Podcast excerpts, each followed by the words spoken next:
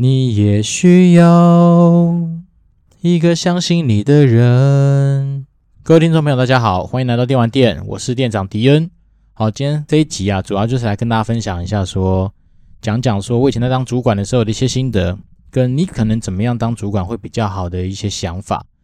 那会想要讲今天这一集，主要是因为我最近听到一个我觉得还蛮不爽的故事，然后这个故事是跟他们公司的主管哦有很大的关系，所以我今天觉得来聊一聊，就是。也当当成是提醒啦，希望以后这种事情不要发生在自己或是周遭的人身上。好，那这个故事是这样子啊，就是我朋友他们公司最近有个同事因为一些意外，呃，就离开了。那他离开之后呢，当大家的心情总是不是太好，然后都是有一些可能跟他比较熟的人会有一些感伤。好，不过让人家觉得很乏指而且很不爽的一件事情是，他们那个部门的主管，好，就就开始干了一些我觉得蛮莫名其妙的事情。首先第一个。他就找来底下的一些啊，不管是他们的企划或是助理，然后就说：“哎，我们要来缅怀他，好，所以我们要在网络上弄一本书来给他。那那书的内容就请你们自己去发挥，看是要拿他的照片啊，或者是去收集很多同事给他的一些话，到时候能够把这本书 print 出来。那 print 出来也没有想说要交给他们的家人或怎样，就是说那就找公司的，看是某个地方放着，然后大家来缅怀他一下。”好，这是第一件我觉得蛮荒谬的事情，就是说你做这件事情意义到底在哪里？如果你说你是为了他们家人做，那可能还说得过去。那如果说你今天是，呃，为了跟他的的好朋友说留下一些纪念，那也说得过去。可是你只是想把它展示这件事情，我觉得初衷就很怪。好，再来是，他就找那些企划啦，找了一些助理，开始成立这个 project 之后呢，他就说，那我们来另外成立一个叫做咨商小组。然后这智商小小组要做什么呢？第一个就是。要针对刚刚我们说那个 project，定期的来召开一些会议，来去 update 一下进度。比如说，现在有多少人留言啊？诶，比如说现在照片收集到多少？等等等。那大家就觉得很奇怪，就是说人都走了，其实大家应该是就是用一个比较平淡的心情来看待这件事情，而不是说去做这些一系列的事情。好，那这些东西不打紧，那再是这个主管就开始 lobbing 一些可能跟这个人生前根本一点合作关系都没有的单位的主管。然后呢，想要借此来增加自己的曝光度。那当然，我先说这前提是这个主管他是一个空降的一个算是呃中高阶的主管。然后比较鸡巴的是一点是他的评价一直来都很差，因为他常在做这些很奇怪的事情。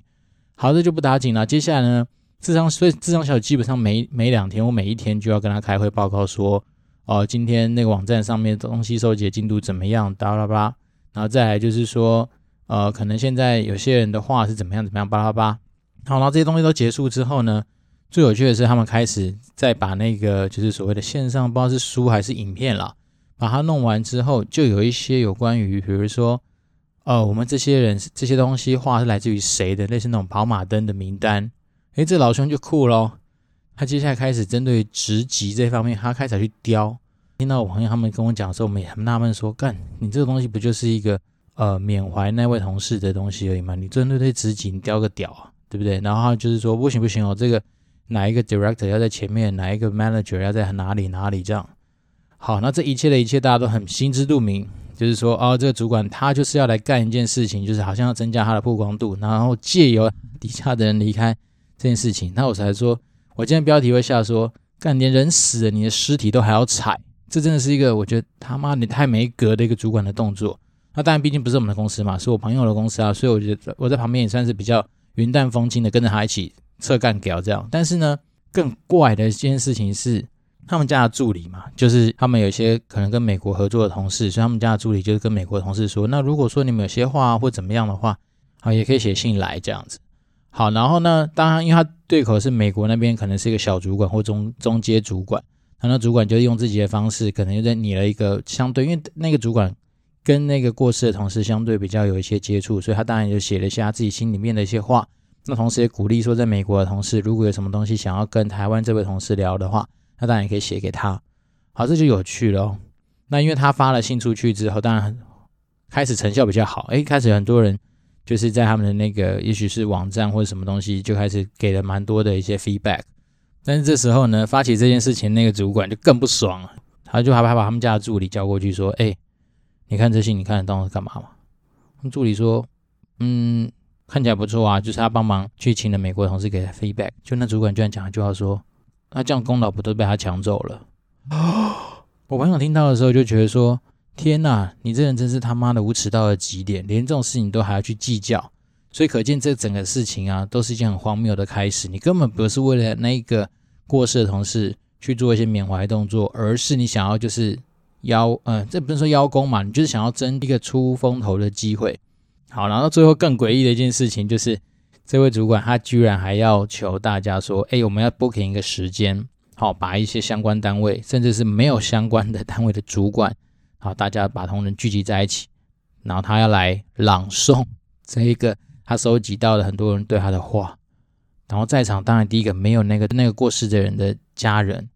那可能也没有他，因为他根本就不知道那个同事跟谁比较好或不好，然后他就是广撒，然后尤其是他的 focus 在其他单位的主管，所以很多主管其实说实在的。在现场是蛮尴尬，他们说，干根本来不啊冲他小，然后就听那一个人在那边表演说，呃，这个人是一个很可爱的人，可是他离开我们，然后布拉布拉讲一些他妈的听起来就是，说实在真的是一个很很奇妙而且很滑稽的一个场合啦。然后那时候我就冷冷的问他，问我朋朋友一句话说，你那主管的绩效或者是他的风评应该很差吧？好，那我朋友就说，对啊，他每年。基本上被员工回馈，这底下部署回馈都分数都特别低啊。只是说他厉害的地方在于说，他永远都可以找到一些借口，或是可能他刚好运气真的很好，都有一些事情可以让他可以闪掉。好，那当然我就是觉得说，好，见微知著啦。我们从这东西，甚至是有正常常理判断的人都知道，其实人过世，很多时候你就是用些平淡的心，然后让大家就是平平安安的过完那段时间，其实应该就是最好的做法。对，然后身为主管，就不是在这个时候你要去拿这种事情来消费，然后把它做的好像是一个你好像这跟你是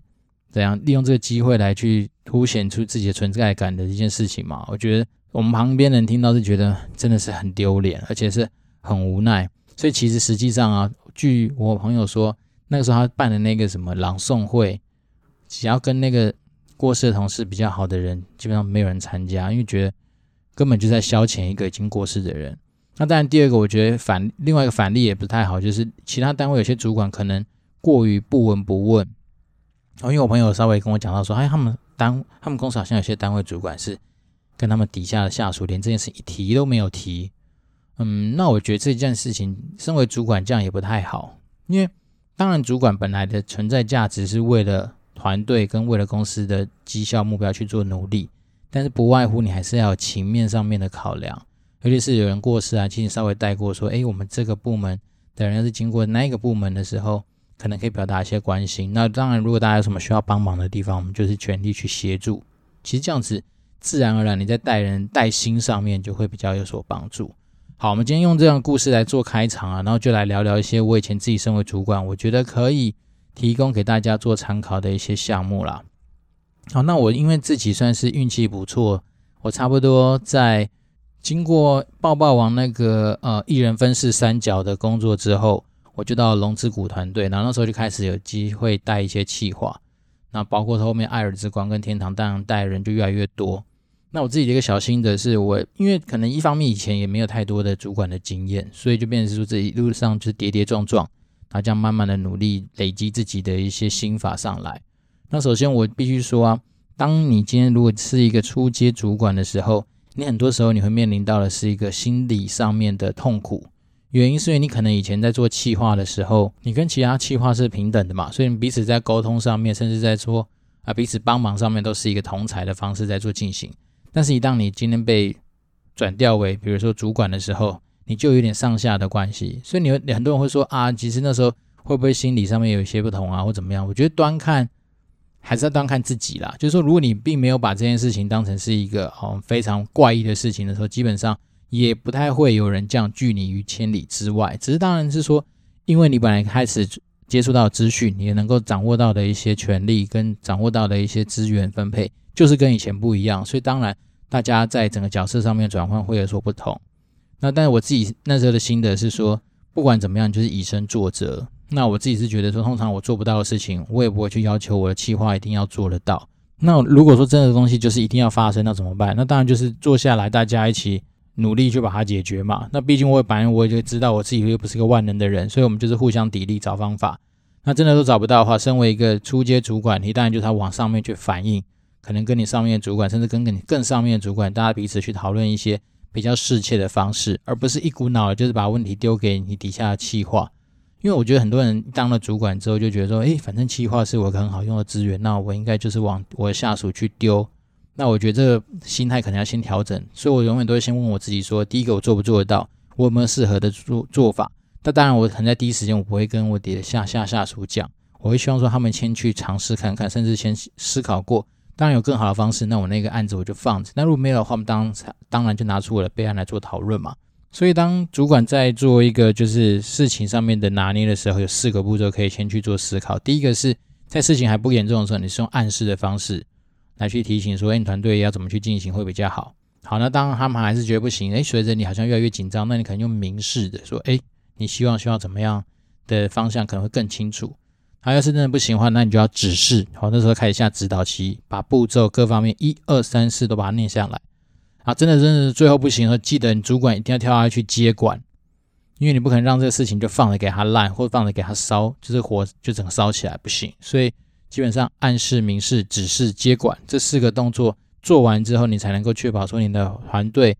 能够达成你的绩效跟达成你的目标嘛。就是千万不要忘记说，你今天当了主管，你还是要为了你的团队目标去做负责。这是第一点可以提醒大家的地方。那第二个是，当然你当了主管之后，你就比较多的机会去掌握到一些可能非下属能够掌握到的资源。那这些资源，我自己一直以来的心法就是说，对上面要透明，就让他知道说，我现在底下的资源到底有多少。那对于下属来说的话，你的资源分配尽量公平。所谓公平，并不是说每件事情十件事情分给十分给三个人，然后一个人拿三件事情，甚至四件事情，而是说你要针对实际上那一个企划它的呃强弱，然后它的 loading 来去做一些适当的安排。所以你会发现说，诶，有些人可能在某些案子上面特别强，那他就可以多承担一点。那甚至有些时候，有些紧急的插件的部分，那你也要去针对于你现在已经安排好的工作，去跟企划去跟你的下属。好，我怎么讲？一直讲气话。好，因为我以前底下带的都是气话比较多。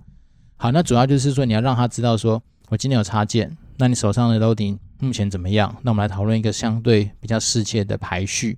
而不是说一股脑就说，哎，过来，好，这个东西给你，然后什么时候完成？这样其实没有不对，但是在很多人的那种爽度上面，第一个就有差，然后就可能说，干，我就是被交办不爽。然后第二件事情就是。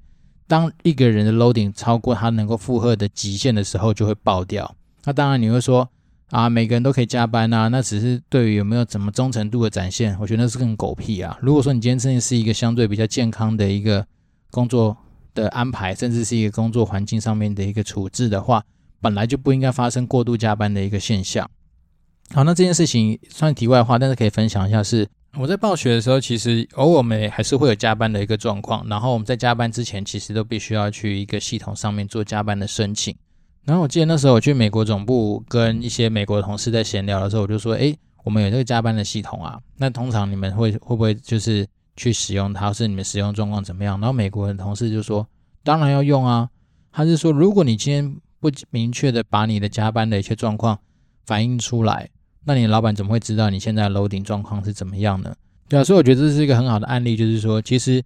不管是身为部属或身为主管，你本来就要很清楚到你的的团队，甚至你自己现在整个工作分配上面的状况，而不是一股脑的就是塞给下属，或是一股脑的去接受你以为你能够接受的所有的案子，然后定期的能够的话，就是一直跟你的下属、跟你的团队去保持比较好的互动，去了解到他们的工作掌握。那当然，很多主管会说：“干我无为而治啊，我就是走一个就是佛系管理。”其实我讲实在的，你一个初阶主管，甚至是呃，也许到中阶主管，你都还没有办法做什么佛系管理啦。因为你这样越佛系，就代表说你对你底下的状况越不掌握嘛。那越不掌握的情况下，很多时候很多状况就会从这边发生。那当你有担当的话，你就去把它承担下来。可是我看到很多主管有时候还会怎样？干，那是我主我底下企划的错啊！哎呀，我当时就跟他讲过。那到底你这个主管到底冲他小？很多时候我就是这样觉得，就是你都拿比别人高的配，你都拿的比别人多的资源可以运用的时候，可是出了事情你还下面去承担，那我只能说，干，你先看看你的老二是几公分吧，至少绝对不是乡民的三十公分啊！啊，好，今天啊，今天必须说今天的心情确实比较浮动，因为听到我朋友的那个故事，我觉得觉得一个主管你能够当这么烂，真的让人觉得很不爽。而且我觉得其实这么烂呢，有时候还可以站在那么好的位置，我真觉得真他妈的太不公平了。好，那第二个事情啊，我们刚刚讲完是那个有关于资源的的一个分配，要能够尽量让它透明、很清楚。那再来是啊，我觉得啊，你要很明白的去了解你团队下属的目标到底是什么。那这目标这件事情啊，我觉得一定就是请你的下属明白的讲吧，不要自己去猜测。因为很多主管都一直以为说，我因为我就是这样爬上来的，好，因为我就是这样升迁上来的，所以我觉得我底下的人应该跟我有一样的想法。我们的人生目标应该很像。好，假如工作就想要多赚钱，假如工作就是想要升迁，等下怎样怎样。你直接跟你下属做好好的沟通吧，因为每个人的目标可能不一样啊。啊，举例了，你看有些人他的可能重心，因为他可能刚生小孩，所以他也许最近的人生目标就是求工作至少稳定的产出，但是他要能够有时间兼顾他下班生活。那也有可能有些人还是想说，我要冲一下，我希望能够在几年之内，不管是年薪达到多少，不管是我的职位达到多少，对不对？是每个人的基础点跟背景资讯都不太一样。那身为一个主管，你就必须要去把这些目标搞清楚，把这些目标挖出来的准备，而不是说好像每个人的想法都一样，然后我怎样怎样。No，那是你自己的想象，不行。我觉得可以的话，你就是要花点时间去了解你底下的目标，然后再来是你的角色，就是要帮助你的下属去追逐那个目标。所以呢，当你跟下属把你的目标告诉，把他们的目标告诉你的时候，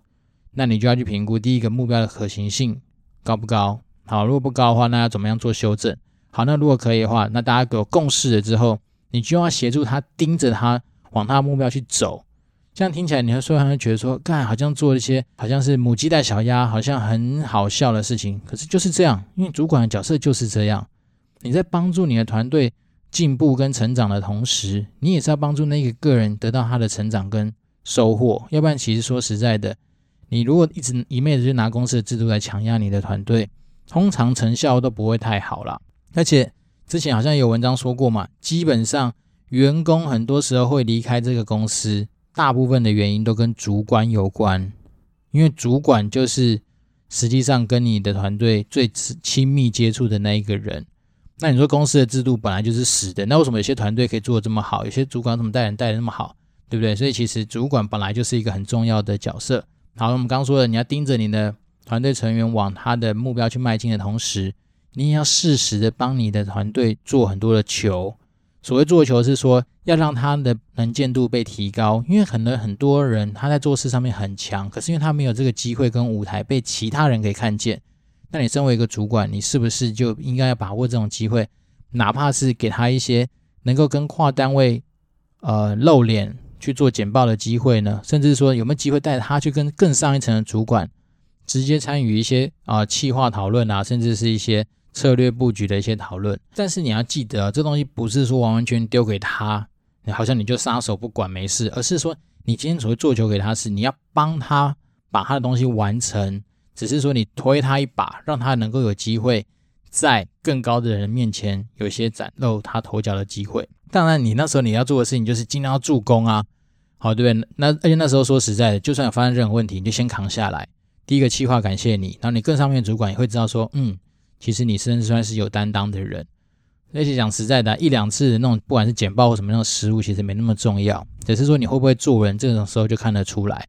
然后这样通常在这种关键时刻啊，你只要能够帮助你底下的下属挡过一两次，说实在，他们对你的感谢的心基本上就是哇，大概百分之一百二十的满载吧。诶，会那么高吗？好，我不知道，我只是说你至少要做球给你底下的下属。去进行这件事情的一些处理，那当然他们做得好，你就是大肆的表扬；那如果做不好的地方，你就是关起门来打。所以很多人就说，主管要会做人啊，像这种小细节，你就是要注意到。就像是五星赞扬啊，你他妈就是找一个公开的地方给他五星赞扬推到爆。但是如果你想要给他一星，想要打他的时候，就把他关起门来，不要让大家知道。那你这种东西就是多做啊，底下的人一定感受得到。啊，这才是说怎样所谓带人带心的一些小技巧，而不是那种啊，每次就是什么请客啦，然后三不五时讲一些那种很虚晃的话啊，那种其实我觉得没有意义，反而是你实际上让大家感受到说，第一个他们在生活上面有所改善，然后第二个他们的绩效上面有所提升跟成长，然后再来是他觉得在你身上可以学到东西，然后又受到尊重，好，那这样就是很很，我觉得身为一个初阶的主管，这样就是一个很不错的一个开始。那当然啊，我自己觉得你身为一个团队的头啊，你就要更造你的团队。所以我我很喜欢我以前呃认识的一个主管说的话，说我底下的人只有我可以动。然后他就对外，他就是说，反正你他妈别你其他人，我我底下人做的怎么不好，你们没有任何权利去让我底下人受伤，只有我能够来管我们家自己的人。所以他是用这样的气度在保护他底下的团队成员。但我们就说嘛，如果底下团团队成员真的做不好，关起门来我们好好检讨没有关系。但对外的时候，我们一定是说，我们底下的成员做的决定，我就是 support 他。那我们底下的成员只要不要是那种太荒谬的一些决定，我都支持他。那让大家感受到说你是照着他们这样往前走的，那这样他们对于你的幸福幸福度，哦，就是信任跟服从的程度就会相对比较好。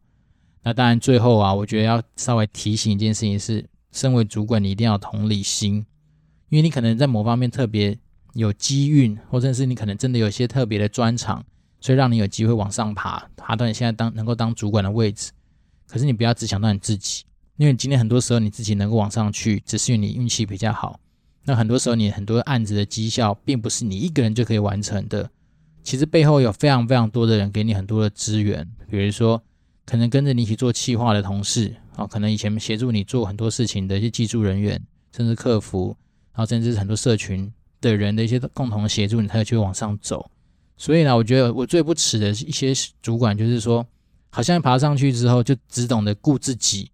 例如说，好事自己揽，好，然后坏处给别人去担。那甚至像我今天开始分享的故事一样，人家都走了，你为什么不把它做得好漂亮一点？就是用一个庄重，但是我觉得自发性而且平静的方式来处理，不就好了嘛？你何必去搞那么多铺陈的一些小动作，弄一些什么智商小组，然后去跟一些跟他没有任何关联的人，然后去讲的，好像说。你就是底下的人怎么样怎么样呢？好像一样，大家都要来默哀才会真的是感受到说这件事情怎样怎样。我就觉得没有必要啦。其实很多时候你在做，大家也在看你是不是在做笑话。然后，诶，对了，我觉得可以提醒，他最好笑的是，他还是他们公司的一个行销部门的主管。干，然后我想说，你在做行销，你不知道这种沟通作秀，你要针对对的 TA 去出发吗？对不对？那如果说你今天连 TA 都选错，哪怕是你沟通的内容再好，对我来说根本就是 bullshit，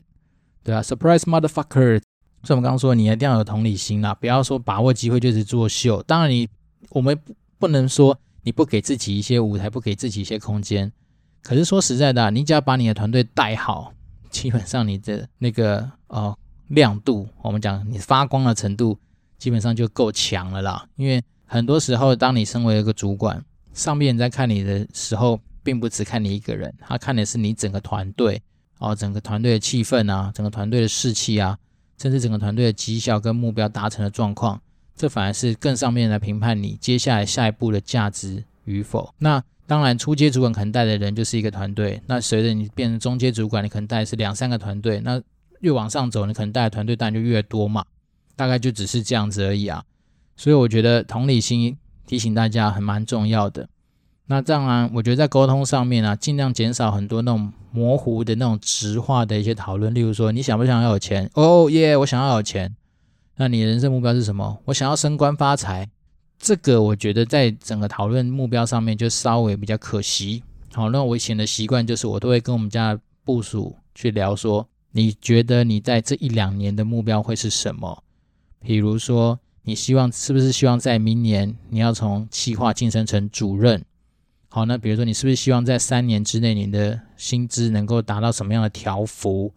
好，那我就会把明确的时间跟你想要的那个数字把它列出来，然后我们就比较能够针对于一些量化上面的指标来去做一些讨论。举例而言，比如说，诶，你今天的目标 KPI 有五项，那我至少要确保你其中四项都要百分之一百的达成。那我们要怎么样来做？因为我必须要拿着你这个成绩。到时候在讨论所谓的绩效的时候，我才能够去跟其他主管 Promo 说，你看我们家计划成绩屌，对不对？一二三四，哎，都屌，都都是 outstanding。那是不是应该给他一个晋升机会？所以呢，目标定完之后，你当然就要手把手带着你的团队往前冲。那手把手的概念就是你要不断的提醒他说，你的目标是什么？我们设定好目标是什么？那当然。很多时候你年初定好的东西，并不是告诉你说啊，你今年年中间到年底都不会变，对不对？那我们就是说嘛，通常有时候绩效考核是年底的事情，那有的公司它会做两次，就是年中间跟年底。那每一次的时候，你当然就要尽量让它是朝向它的目标达成率高的方向去走，然后呢，带着它一起往前跑，这样当然自然而然就比较有机会达成你们两个所共识的一个生涯发展。好，那永远要切记啊，当主管不是要当好人，好，这件事情很冲突哦。当主管是要当一个可能会被大家讨厌，好，在要求目标上面，大家可能很不爽。但是实际上做绩效达成之后，会为你拍手，甚至是感谢你的主管。那我们都知道嘛，当人在成长的时候，你本来就必须要花费额外的精力跟时间，跳脱你的舒适圈，你才能够达到你这样子的一个成长的效果。